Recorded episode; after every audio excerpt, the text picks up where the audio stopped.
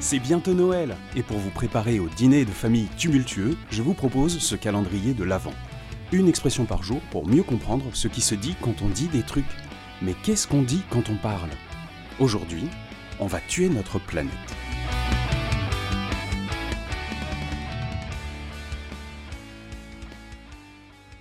Celle-ci, elle m'énerve, mais c'est particulier. On sait que c'est pour la bonne cause, en théorie, quand on dit ça va tuer notre planète. Mais comme souvent dans ce podcast, il y a une part de culpabilisation. Quand on rajoute un si derrière, comme par exemple, on va tuer notre planète si on ne fait pas du tri sélectif. Eh bien, quand il y a un si, faut toujours se poser des questions.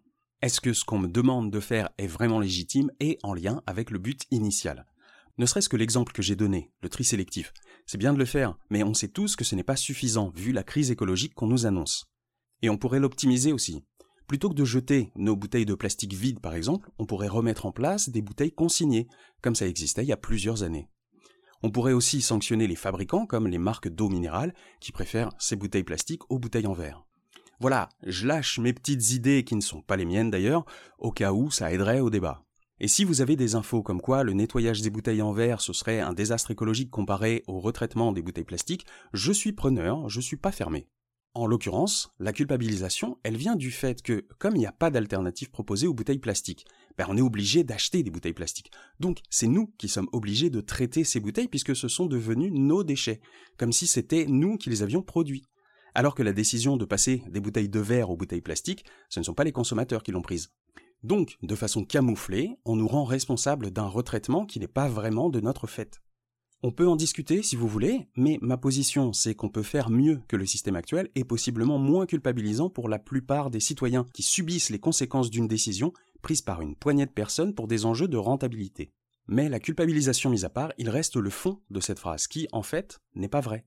Qu'on se le dise, l'humanité contre la Terre, c'est l'humanité qui va perdre. Et à plus ou moins long terme d'ailleurs, mais c'est ça qui va se passer, c'est certain. La planète continuera d'exister dans le système solaire après notre extinction, point. Donc, la Terre va mourir, bah c'est faux. Alors, peut-être qu'en disant cette phrase, en fait, on parle de la vie sur Terre. Et oui, c'est bien possible. Eh bien, pourquoi est-ce qu'on ne le dit pas directement, déjà? La phrase à comprendre serait donc La vie sur Terre va mourir. Bon, ben là c'est moins faux, mais c'est quand même très faux. Il y a très peu de chances que notre civilisation détruise la vie sur Terre. Parce que la vie, ça implique tout le vivant. Donc les animaux, les plantes, les insectes, mais aussi les bactéries, les virus, les champignons, et j'en oublie forcément. C'est donc de tout l'arbre du vivant dont on parle.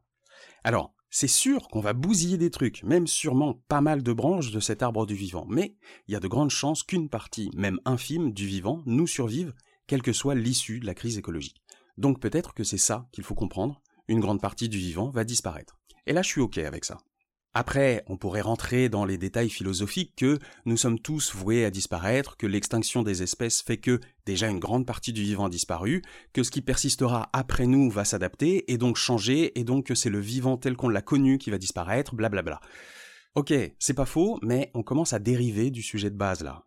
Bon, je vous laisse quand même ces quelques pistes de réflexion pour ceux qui ont envie. En tout cas, on a fait le tour de l'analyse de ce qui était factuellement faux dans cette phrase. Mais ce qui m'énerve le plus dans tout ça, c'est que cette phrase fausse est quand même super efficace. Notre planète va mourir, c'est quand même plus simple à dire et à comprendre que une grande partie de l'arbre du vivant tel que nous le connaissons va disparaître. Ben oui, ça manque de pêche, c'est moins, c'est moins accrocheur, c'est moins percutant quoi. Parce que si on dit ça, comme c'est pas total, dans notre tête, c'est pas fatal. S'il y a un petit pourcentage de chance que quelque chose soit sauvé, alors on est moins impliqué, et ce pourcentage de chance, ben on va le tenter et donc réduire notre application à respecter le tri sélectif par exemple, et tous les autres gestes du quotidien qui participent à aider. Et oui, c'est plus simple de nous asséner des phrases mensongères pour nous faire peur et nous pousser à l'action que des phrases rigoureusement vraies, mais laissant l'illusion d'une possibilité de s'en échapper. Et oui, l'humanité tout entière est conne à ce point-là. À demain, les trieurs sélectifs.